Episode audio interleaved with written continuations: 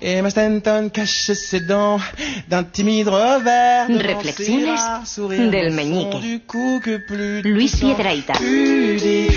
Et ma détourne le regard. Que no te pregunté antes, ¿triunfamos en Murcia? Triunfamos, ¿Triunfamos y al decir Murcia? triunfamos os incluyo en el éxito, Ya, ya, ya, porque hombre, ese apoyo allí. solo puede ser comparado con el que vamos a hacer. ¿Dónde vamos? Próximos Vamos retos. el día 23 a Las Palmas de Gran Canaria y el 24 a Santa Cruz de Tenerife. Mundo Mira, Islas, fin de- mundo fin de Islas. semana en Canarias, Una, no está una nada mal, maravilla. no está nada mal. Y os he traído unos regalitos ya que sois buenas personas A ver, que y tenéis vean. el corazón esponjoso. Me los has robado? Roberto. No, no. Aquí están. Mirad, esto acaba de ver la luz. Coño, Os ¿te lo enseño con suavidad. Que Luis es el libro. El castellano es un idioma loable, loable quien lo hable. Y es un libro delicioso, lo puedes Señor, tocar, ¿y lo ese puedes bigote? loar. Ese bigote, ¿Ese bigote es una especie de solemnidad que se me ha salido. Entonces, y sin embargo, sin embargo, este libro que es una delicia Editado por y- Planeta, y es señor. una maravilla. Lo, lo abro, página 91, nada, así al azar. ¿De qué ballena la ballena? Esperma de ballena artificial. Anda, que yo también. Esto ahí te- Pero bueno, no, no, no nos distraigamos con el mejor libro de esta temporada y el mejor regalo de estas navidades, sino que vamos a hablar de el último animal de la creación, Carlas. ¿Cuál es? Las medusas. No, hombre. Las sí, te voy a decir, yo creo que eso Dios lo hizo ya sin ganas. Ya sin ganas. Tú ves una medusa y dices, esto no. Vamos a ver. Un animal que es 98% de agua. Venga, hombre.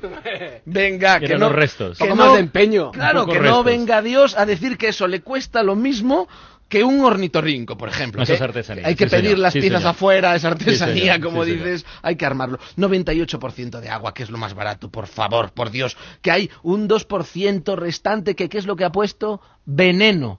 Eso es mala leche, es ahorrar por un lado y mala leche ¿Cómo- por el otro. cómo pica? Dios. bueno, cómo pica, que Sí, es Dios, curioso, mejor porque es dicho, sí. 90%, 98% de agua, el resto por ciento veneno y la mala suerte Ah, lo que hablábamos de que hoy. cada vez La que te suerte, toca la medusa, te toca por el lado del veneno. Eso es mala suerte. Eso, mira, con esa suerte tú juegas a la lotería y te toca. Sí. Si tú consigues que el 2% de algo sea lo que te toca a ti, en la lotería lo tienes ganado, pero no. ¿Pero esa en es la la medusa que tiene mala leche? Solo, no, bueno, yo no sé si es mala leche, porque la medusa no tiene ni mala ni buena leche, no tiene leche. La medusa Tiene veneno. Tiene veneno. Tiene veneno. La medusa en sí no tiene, por no tener, no tiene ni ojos, ni pelo, ni piel, que, que no, que no te ve, o sea, no, no, ella no puede verte y decir voy a picarte, no, ella simplemente ni te ve y hace esto. Mm, y se mueve con, con oscilaciones de medusa. mm. Ni te amenazas. Ni te amenaza siquiera, que la ves que no tiene ni pelo, ni boca, ni ojos. Tiene que ser agobiante, ¿eh? No tener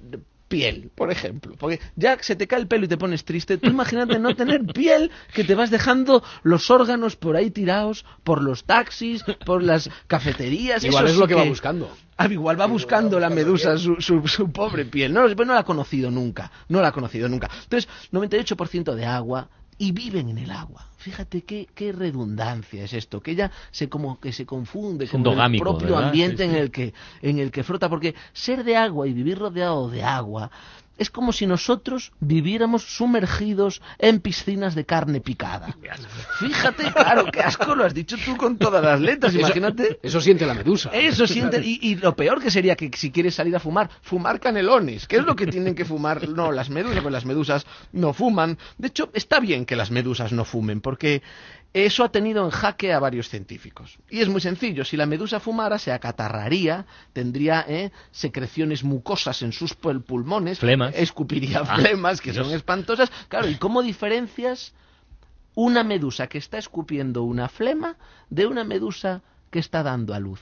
Coño, pues no se no puede, pues son iguales y, y es muy triste confundir el milagro de la vida con una guarrería tan guarra como esputar. No está, no está bien, es un poco asqueroso, pero hay que decirlo. Las medusas son como flemas marinas y esto demuestra que las medusas son el último animal de la creación. Yo creo que Dios termina el mundo cuando terminó tal, se asoma así desde el cielo, ve lo que hay abajo y es que tiene que apetecer escupir. Si apetece cuando te asomas aquí a la terraza, a la terraza apetece. No digo que lo hagamos, No, no, que no, apetece, no, no. apetece. Tú tentación. imagínate hacer el mundo y asomarte y dices, jo, que, que, que, que Dios también es humano. Me ha quedado como Dios. Claro, dices, Dios también es humano y le apetece. Y también os diré que todo esto lo cuento porque yo tuve medusas. ¿Ah, sí? ¿En Eso casa? es un sí, y es una historia triste, pero creo que es necesario contarla. Al principio la tenía en el vide, una medusa que, que llegó a mí, porque todos hemos escuchado esa- ese mito urbano del, del, del hidroavión que pasa por una playa, Sí. recoge a un, a un buzo, lo tiran un, y encuentran en un incendio forestal un buzo, ¿no? Pues no solo lleva buzos, sino que lleva medusas que cuando caen en el incendio forestal se charruscan, se evaporan con el agua. Y entonces esa nube viaja, se pone encima de una ciudad y cuando llueve, llueven pequeñas medusas prácticamente imperceptibles. Pero yo noté como en la ropa que estaba colgada en el tendedero se había quedado como moteada de medusillas y adopté una pequeña medusa. Que al principio la tenía en un vide. ¿no? porque es pequeñita y tal. Es un lío, porque luego la medusa crece y la tuve que pasar a la bañera. Entonces yo cuando me quería duchar, me tenía que duchar en el vide. Pero bueno, la medusa era existencialista. Y ella me miraba con sus carentes e inexistentes ojos de medusa y me decía, Luis, ser medusa es una mierda. Y yo le decía, no hombre, no, solo con ánimo de consolar, no hombre, no, ser medusa tiene sus ventajas. ¿Cuáles? me decía, ¿cuáles son las ventajas de ser medusa? "Eh, No tienes que hacerte radiografías, porque como es eres transparente, se Sí, te ve, señor. me dice, pero si no tengo huesos. Digo yo, "Ta, tan, tien- tienes razón. Pero a lo mejor, no sé, eh, tú te haces una foto normal y ya te ves a través, se ve que eres un ser transparente. Ya le gustaría a muchos humanos ser así de transparente. Ya, se, ya le gustaría. Pero no, no conseguí, yo no No. conseguí convencerla. ¿Y se puso triste? La medusa se puso muy triste, Carlas, y se suicidó picándose a sí misma muchas veces en los huevos. Y murió, murió a sí misma de, de- de autopicación. Y aquí viene la duda, y au- y aquí viene la duda. ¿Las medusas que fallecen van al cielo? Pues ¿Eh? no sabría decirte. Porque y si se suicidan, quedan penando sus espíritus de medusa, porque ¿cómo son los fantasmas de las medusas? Esto es alguien que algo que nadie se ha atrevido a preguntar. Pero tiene que ser de nota. ¿Cómo? No lo sé, porque si ya la medusa en sí es transparente, imagínate los fantasmas de las medusas que son aún más transparentes. Yo creo que se nos aparecen constantemente, lo que pasa es que no los vemos. Pero nunca has notado, seguramente, Roberto, que estás en casa y de repente te empieza a picar mucho, mucho, mucho, mucho una pierna. Cuando he estado la tuya, sí. Eh, pues eso seguramente sea un espíritu de medusa que ha pasado y Pues te ha dado. ser. O que muchas veces puede ser. que se te pone un ojo borroso y no sabes por qué. Es porque se te ha metido un fantasma de medusa en el ojo.